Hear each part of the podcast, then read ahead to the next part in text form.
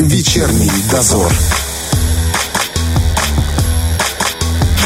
Говорим о том, что волнует каждого. На Первом радио. Среда у нас продолжается, друзья. Роман Трощинский, Валентина Демидова. Мы все так же в студии. И, как говорится, дети – цветы жизни, но если не вложить вовремя в них то, что требуется, то вырастут они теми еще сорняками. Большая ответственность лежит на родителях, но с учетом того, что значительную часть дня ребенок проводит в детском саду, зачастую то самое разумное зерно закладывает ребенка именно воспитатель. Так что в День защиты детей мы решили пригласить именно этого важного человека и поговорить о профессиональных буднях, о сегодняшних детях и родителях, родителях, конечно же, о тенденциях в воспитании детей. У нас в гостях сегодня Светлана Геннадьевна Вдовиченко, воспитатель Тираспольского детского сада номер 32. Здравствуйте. Здравствуйте. Вы знаете, думаю, что никто не поспорит с тем, что э, сегодня профессия воспитателя в детском саду недооценена. И хочется узнать, как вас занесло в эту стезю, в эту профессию?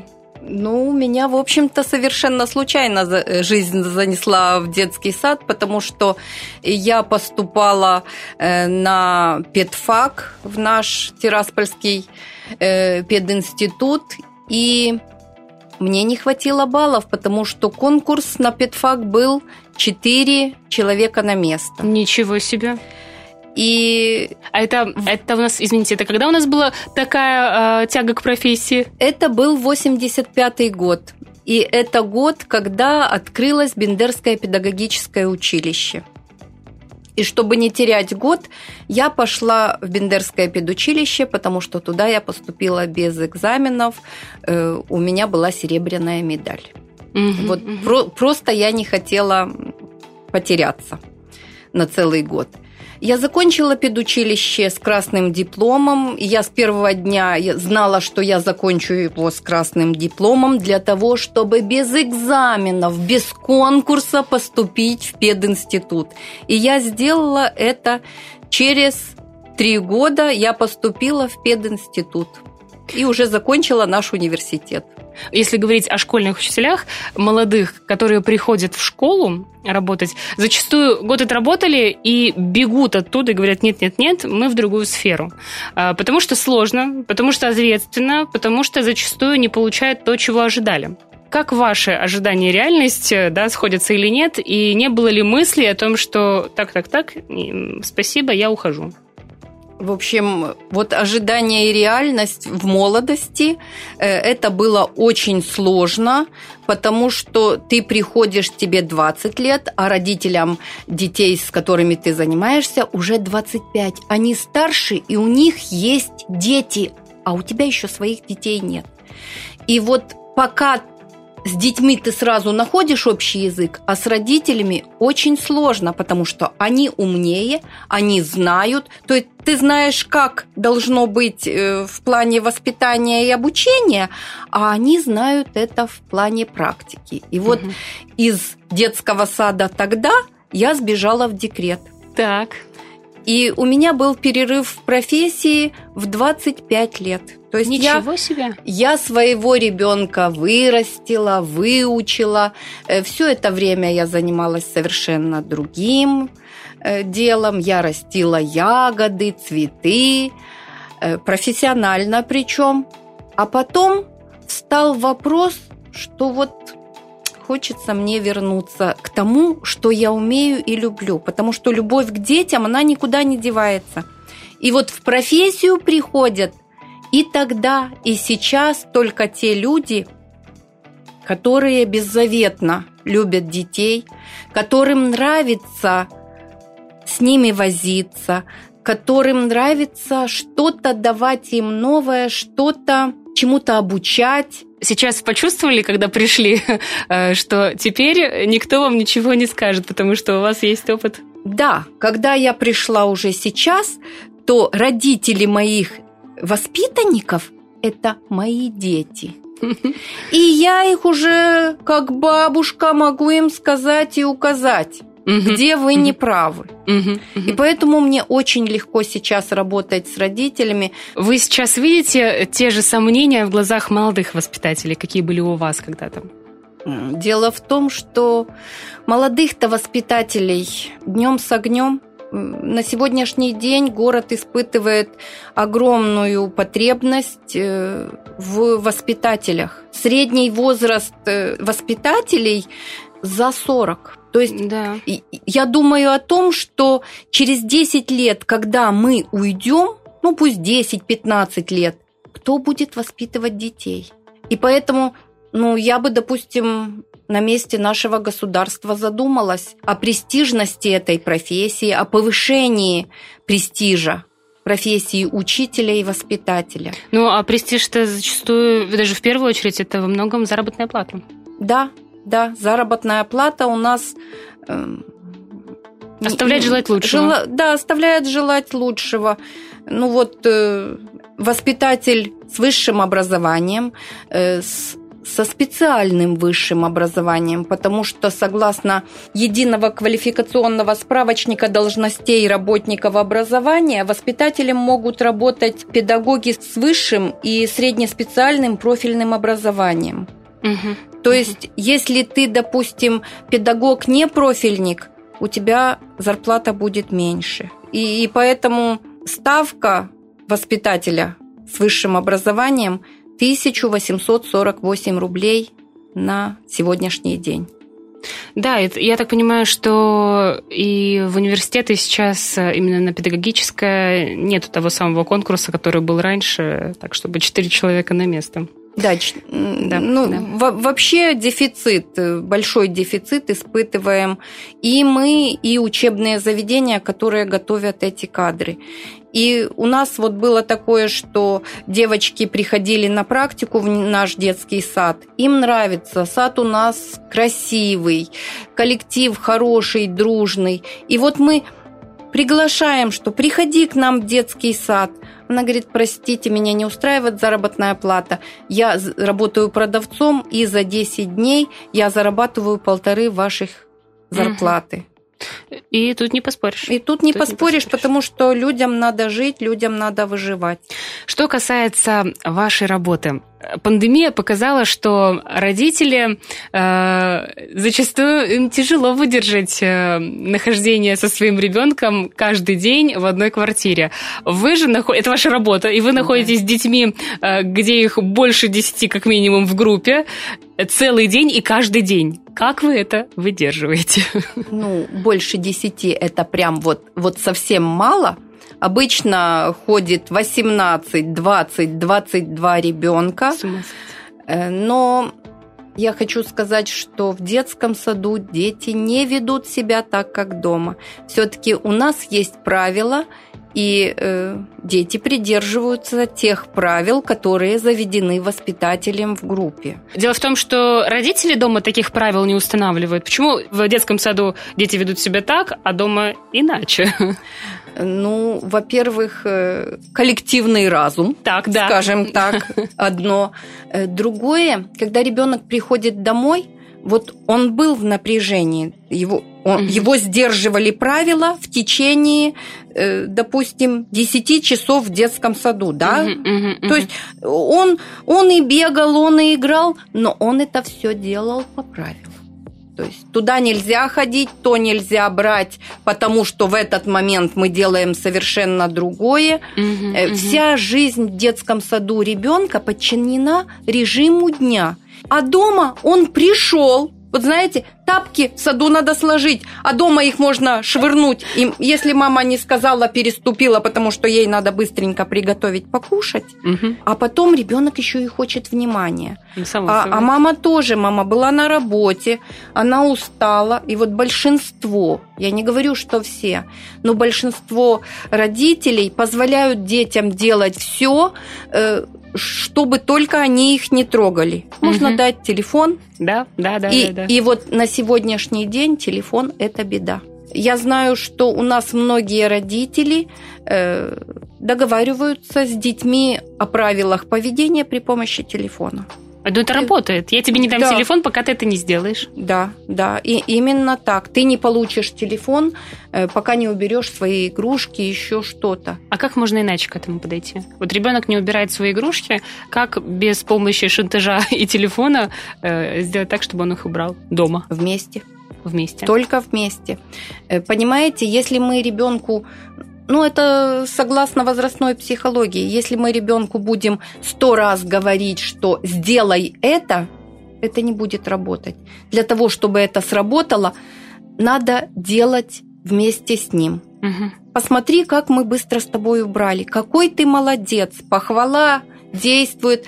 Э, знаете, у Макса Фрая есть из правильно похваленного меня можно видеть километры качественных веревок.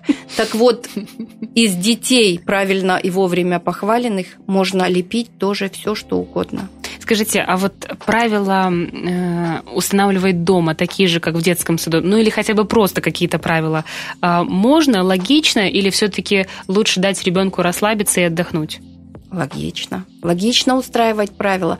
Э, пусть даже не правила дети будут выполнять, но элементарно придерживаться режима дня. Днем дети спят. И угу, спят угу. они примерно с часу до трех. Угу. И дома на выходные, ну просто полежите с ребенком с часу до трех. Кстати, по поводу сна. Э, пока готовилась, прочитала шуточку. В детском саду смекалистые воспитательницы в тихий час придумали конкурс для детей. Кто первый заснет, тому можно не спать. Так вот, какие уловки используют воспитатели, чтобы в миг уложить всех?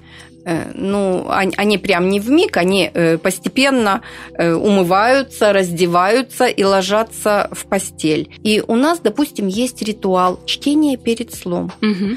Все легли красивенько, на тебя глазки, и ты им читаешь. И читаешь ты им не громко, угу. а тихо, так, чтобы они напрягали свой слух ага, и ага. слушали тебя кто-то под твой мелодичный голос сразу и уснет. Есть дети, которые очень быстро засыпают. А есть дети, у тебя уже и сказка закончилась, а они еще не спят. И так. вот к таким детям ты подходишь и говоришь, что закрывай глаза.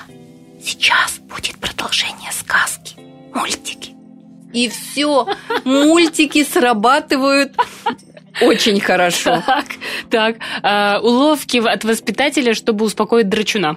Иди сюда. Иди сюда, посиди со мной рядом на стульчике. Так это классно рядом с воспитателем посидеть, это не наказание. Что ты, когда у тебя шило в попе, посидеть возле, возле воспитателя, это вот, вот самое большое наказание. Успокаивается? Успокаивает и сразу и, ну, если дети приучены, а мы приучаем детей, что если ты обидел, то надо попросить прощения. Угу. И вот он не успел еще дойти до твоего стульчика, он уже говорит, что «Э, Геннадьевна, я больше не буду. Нет, ты не у меня проси, ты же меня не бил. Вот, вот давай разберемся, почему ты так сделал. Это угу. дети. И их просто нужно понимать, и нужно любить, и относиться как к своим. У воспитателей есть любимчики? Ну, конечно, есть. И, и это не обязательно там самые красивые, самые умные, самые добрые. Он, он, у нас вот есть, допустим, один мальчик, которого у него энергии за троих, то есть это гиперактивный ребенок. Ты постоянно находишься вот в стрессовом так и есть, да, да. В стрессе, то есть, чтобы он никуда не влез, никого не ударил, никого не зацепил. Но в то же время ты понимаешь, насколько это добрый ребенок, насколько он отзывчивый. То есть ты находишь к нему подход, и он становится к тебе, тебе любимым. Если ребенок не хочет есть в который раз свою котлету, что с ним делать? Ничего, не ешь эту котлету. Надо разрешить ребенку не есть котлету. Общество чистых тарелок закончилось тогда. Тогда, давно.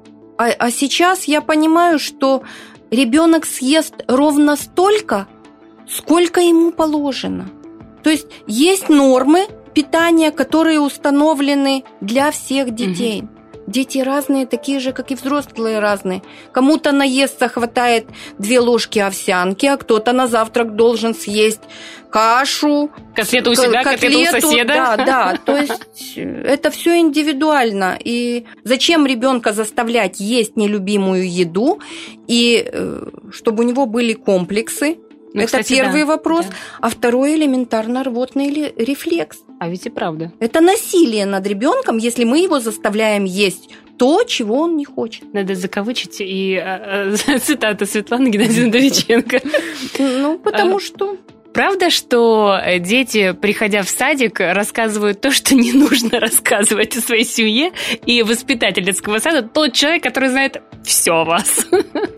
Э, ну, это правда, это правда именно э, скажем так, для определенного возраста. Угу. То есть где-то это возраст средней группы, э, когда дети начинают активно общаться, и вот он не, не успел переступить через порог группы, он говорит, а знаете? И пошло. У этого знаете то, а у этого...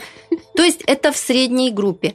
Э, уже в старшем дошкольном возрасте они понимают, о чем можно говорить и о чем нельзя говорить. Но мы тоже учим детей говорить о чем сдержанно, ну, да, да, сдержанно.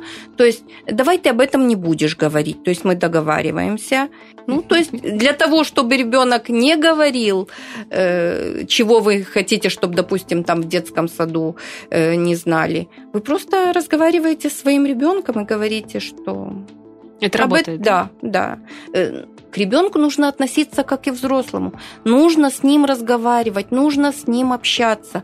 Не только окриками там или... Э... Ну, кстати, вот историю про окрики я сейчас расскажу. А, не так давно стояла на кассе в магазине, и передо мной стояла женщина, э, трое детей, в среднем где-то от 3-4 лет до 9. Вели себя, ну вот как дети. Не было никаких там выделяющихся неприятных моментов, но они были любопытными, все трогали, все спрашивали. И женщина просто отвечала, не одергивала, не угрожала, э, не шантажировала, она просто разговаривала со своими детьми. И, ну, обычно ты являешься таким невольным слушателем этого. я вышла с магазина и поняла, что меня удивило, меня удивило, что человек нормально разговаривал со своими детьми. И это, конечно, как по мне, нездоровая вещь, когда тебя удивляют обыденные вещи, которые должны быть. То есть сегодня прямо страшно на это, за этим смотреть, когда родители отказываются нормально общаться с детьми. По крайней мере, на улице, по крайней мере, вот в тех же магазинах или просто гуляя. Как вы вообще вот это все оцениваете? Ну, это наш бешеный ритм жизни. Это сложности, которые испытывают родители э, по обеспечению финансовому обеспечению семьи. То есть угу. люди устают на работе. Я не говорю, что раньше люди не уставали, но раньше не был такой сумасшедший ритм жизни. Поток Сейчас да? информационный поток очень большой. Мы все заложники этого процесса. И вот для того, чтобы э, ну как-то вот в своей семье быть спокойными, надо работу оставлять на работе, а дома быть совершенно другими. И этому надо учиться. Вот как, может быть, есть какие-то моменты, когда вот в момент, когда тебя раздражение просто подкатывает, ты готов просто шлепнуть его, чтобы просто он замолчал. Что, что в этот момент можно сделать, чтобы просто немножко успокоиться? Во-первых, для того, чтобы вот надо не доводить себя до такого угу. состояния. Угу. Второе, Включи мозги, что называется, и подумай, а вот это ты сделал? Ты ребенок, и ты сделал вот точно так же. Как бы ты хотел, чтобы отреагировал угу. взрослый. То есть тебе будет приятно, если тебя там отлупят, угу. отругают. И когда ты на это посмотришь с позиции ребенка, ты немножко изменишь свое отношение и к шалостям. Такое впечатление, что взрослые забыли, как они были детьми, что они вытворяли. И вот когда э, взрослые требуют от детей послушания, да, послушный ребенок это замечательно. Это замечательно. Потому что очень удобненько, да, когда ты ему сказал тихонечко, и он тебя услышал. Но из таких детей Эйнштейнов не получается. Поэтому да. для того, чтобы вырастить вот новое поколение, мы должны менять свою систему образования, систему воспитания. Мы должны использовать гаджеты, потому что э, на сегодняшний день нынешним детям не интересно, как мне в свое время было интересно, и э, моему ребенку то есть нынешним 30-35-летним было интересно. Вот показали тебе картинку, рассказали, И, и все, и ты познакомился. Это да. было достаточно. Сейчас для того, чтобы познакомить э, ребенка с каким-то явлением, с каким-то э, предметом, мы должны им разыграть такое шоу, чтобы им было интересно, потому что использование, допустим, презентации, в которой у тебя будет и музыка, и картинка, и видео какое-то, оно дает э, намного больше информации, чем простая картинка, которую ты подцепил на доску. То есть можно говорить, что в детских э, садах сейчас э, интегрируют да, вот эти моменты с гаджетами, с новыми технологиями, чтобы все-таки соответствовать времени. Да. Можно использовать, допустим, и видео, и телевидение, и презентации какие-то в работе воспитателей для того, чтобы угу, познакомить угу. детей, дать им какие-то представления об окружающем, расширить их понятие. Э, но стоит вопрос тоже в обеспечении этим всем. И вот обеспечение ложится на плечи родителей. Если родители хотят, чтобы их дети в современных условиях обучались, то они находят возможность угу. через некоммерческие партнерства угу, угу. помогать детскому саду, помогать школе, приобретать те же телевизоры. Некоторые родители думают, вот если будет телевизор в детском саду, эти воспитатели включат да, им этот телевизор такие, и будут да. смотреть мультики с утра до вечера. Не будет этого. Когда у тебя в группе есть телевизор, ты утром включил им утреннюю зарядку, динамическую, и, mm-hmm. и они и проговаривают это все, и выполняют, и у них появляется стимул это делать, mm-hmm. сделать так, как в телевизоре. То есть детям, я помню, что у нас зарядка была, воспитатель стоит в центре круга, и мы повторяем. Сейчас уже это детям не особо интересно. Это, это да. Нынешним детям намного интереснее, когда у нас на экране показывают зарядку, и дети выполняют движения. При этом, я так понимаю, база все-таки сохраняется, та, которая изначально была, то, что детям дается, то, как их развивают и прочее. Конечно. В 2017 году в Приднестровье принят э, государственный образовательный стандарт дошкольного образования. И вот согласно этому стандарту у нас э, Образование и воспитание идет в четырех направлениях. Физическое развитие, познавательное развитие, художественно-эстетическое развитие, э, социально-нравственное развитие детей. Мы ушли э, с принятием этого стандарта от школьной поурочной системы знаний, так. Э, подачи знаний. Mm. Это занятие, которое проводится в игровой деятельности. Mm-hmm. То есть мы знакомим детей – в игре с чем-то, в игровой форме. Эта деятельность может носить поисковый характер. Например? Например, в форме квеста проводится так. Это непосредственная образовательная деятельность. Детям, наверное, заходит э, прямо на ура, да? да? Э, мы используем очень много инновационных э, технологий. Вот сейчас скажу такое слово, которое, ну, уверена, что 90% слушателей не знают, что это такое. Так. Синквейн. Так, что это такое? Это умение составлять описательный рассказ, используя, допустим, вот очки у меня, да? Угу, угу.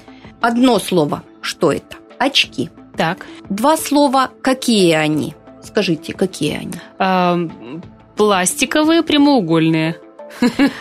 Теперь три слова. Что они делают? А, помогают видеть. А, три глагола. Три глагола. Увеличивают. Увеличивают. Складываются, раскладываются. Точно.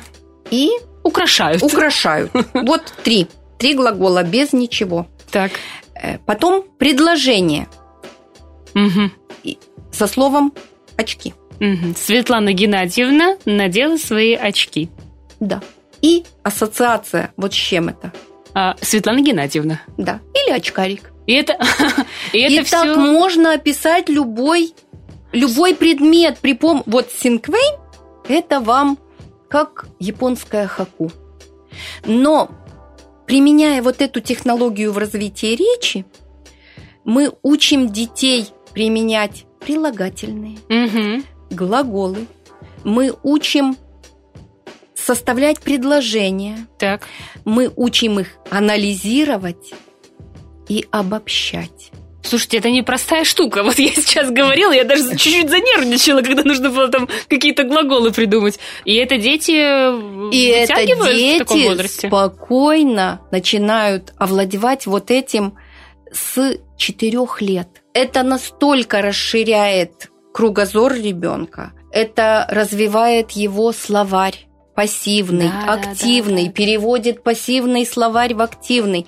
То есть Заставляет дети- мозг шевелиться, Да, шевелиться. То, да, что это как вот- нужно. У нас не так много времени остается, но мне хочется еще поговорить, в принципе, о детях. У вас есть возможность как раз сравнить, какие дети были раньше, когда вы только пришли работать, и какие они сейчас. И тогда были шалуны, и сейчас есть шалуны. Просто действительно вы разные поколения.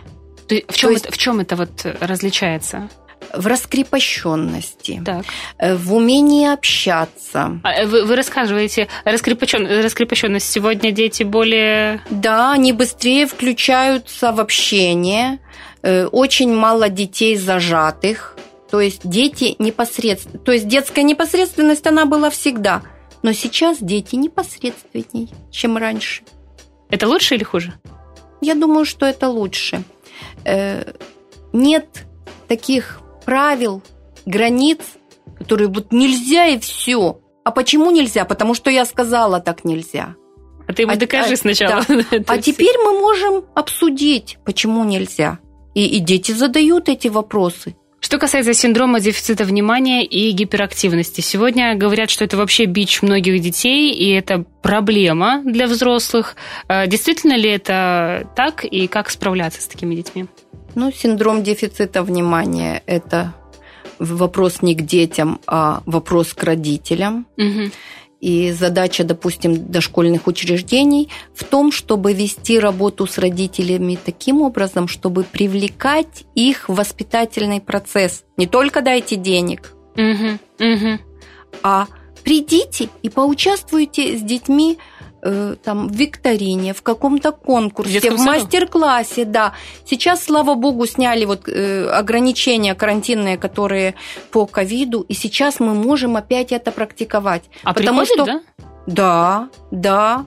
Вот, допустим, у нас в группе 20 человек, и, ну, самое малое это 8 человек приходят. То есть, да, третья часть. Но родители приходят, ты проводишь этот мастер-класс, они получают море удовольствия, они знакомятся с какими-то технологиями педагогическими, потому что э, ты показываешь, как можно, как можно разнообразить досуг с детьми. Ну и сейчас, вообще, конечно, чтобы- общаемся и в Вайбере с родителями. Поэтому у меня, допустим, э, была такая практика, что когда дети ушли на карантин в пандемию, вот когда жесткий карантин Да, был, да, да. я э, записывала сказки, читала Да вы и что? выкладывала их на Ютубе и отправляла ссылки родителям и задавала вопросы там к детям. То есть дети слушали, смотрели на меня.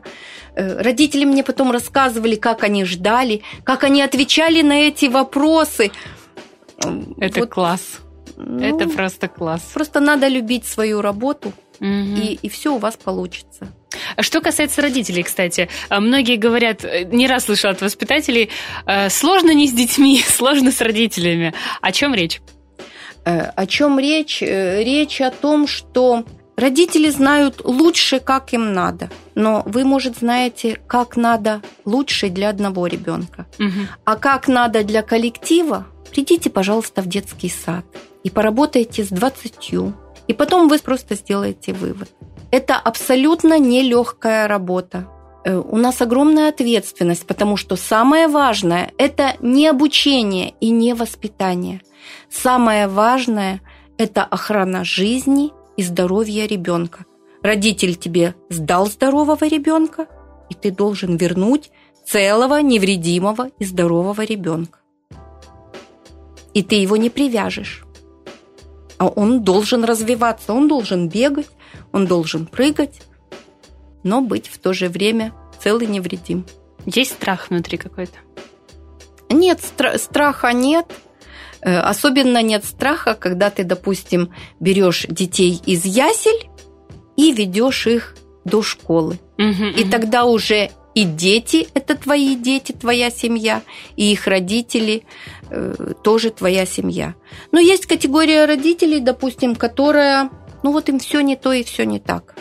И как они начинают, они начинают бодаться. Им и воспитатель у них не такой, и сад им не такой. Ну что можно пожелать, дорогие родители? У нас в городе очень много садов, да?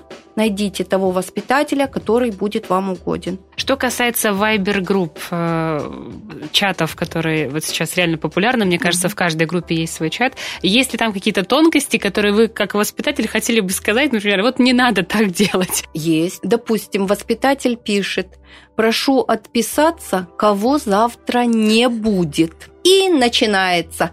Мы будем, мы будем, мы будем, мы будем. Я просила трех человек, которые завтра не будут, написать, что нас не будет. Ну вот, э, я Вайбер э, вечером уже ставлю на беззвучный режим, и вот это дзень-дзень, оно тебя не отвлекает. Потому что договариваться с родителями, допустим, о том, что после восьми или после девяти не присылайте, это бесполезно. Ваше самое любимое в работе воспитателя и самое нелюбимое? Ну, не знаю. Я, наверное, не люблю, не люблю писать планы, но я их пишу. Ну, что делать? Писание навсегда. Вот. А любимое, я люблю детей. И вся работа, которая связана вот с детьми, для меня любимая. Вы не, не представляете, насколько это трепетно, когда э, твои воспитанники увидели тебя, допустим, через дорогу, школьники уже, они увидели, Геннадьевна идет, и ты готов всю жизнь учиться, потому что воспитатель mm-hmm. учится всю жизнь. И работать очень долго вот для того, чтобы ты купаешься в любви детей. И это то, чего не стоит никаких денег. Оно дорогого стоит. И стоит терпеть этих 22 10 часов в день. Да. Ой, боже мой. Э, я надеюсь, дорогие родители, что вы, кто сейчас слушал нас, что вы услышали моменты, которые, конечно, хочется, чтобы учитывались. Э, и каждому родителю, каждому ребенку желаем вот таких вот восхитительных воспитателей. Спасибо вам большое. Спасибо вам. Я детям всем и их родителям желаю здоровья. И сегодня праздничный день, сегодня день защиты детей. Так вот, любите своих детей, защищайте их от всего негативного, от всего злого, и растите в них добро, и наслаждайтесь детством, потому что это время очень быстро заканчивается. Друзья, у нас сегодня в гостях была Светлана Геннадьевна Вдовиченко, воспитатель Тираспольского детского сада номер 32. Всех с праздником! Вечерний дозор.